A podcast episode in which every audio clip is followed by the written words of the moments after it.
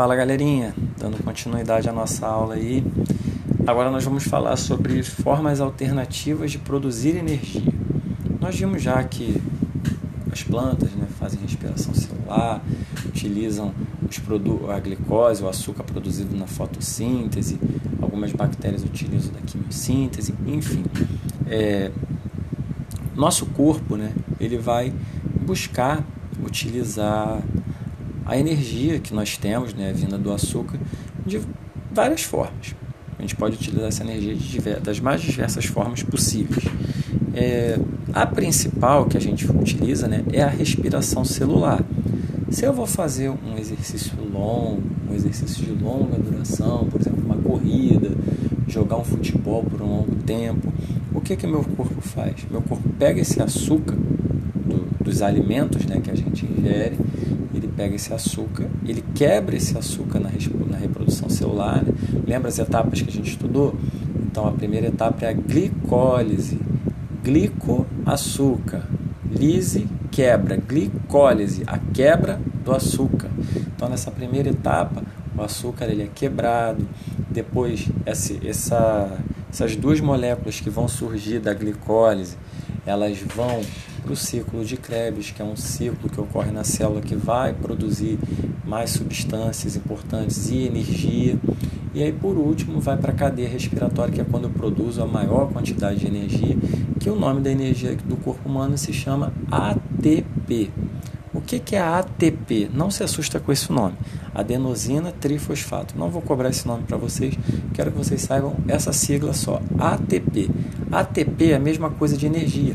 São pacotinhos de energia. A gente fala que é uma moeda de energia da célula. Por exemplo, quando a gente vai comprar alimentos no mercado, o dinheiro é a nossa moeda. A gente chega lá, paga, paga a moeda, paga com a nota, enfim, e traz os alimentos para casa.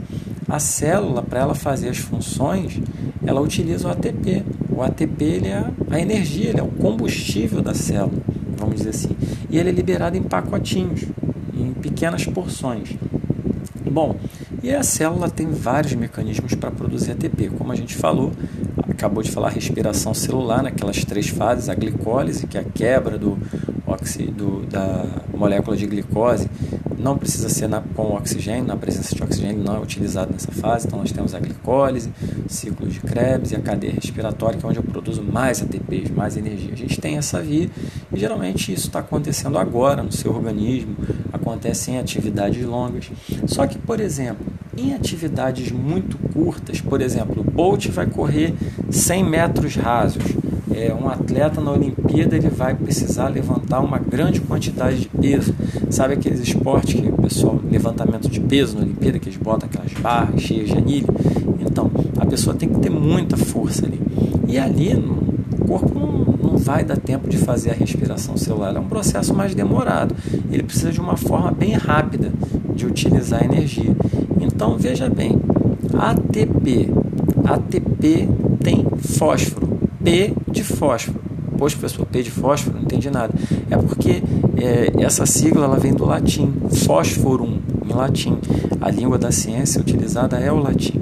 Então, o corpo, né, nessa produção para essa, de energia para essas atividades de, super rápidas, né, de explosão, como uma corrida de 100 metros ou esse levantamento de peso, ele utiliza uma substância chamada fosfocreatina, que ela rapidamente ela reage e vira energia, dá energia para o músculo para ele fazer atividade. Então só, o corpo ele só utiliza essa molécula que é rica em fosfato. Fosfato vai formar ATP, P de fósforo, fosfato. Pegou?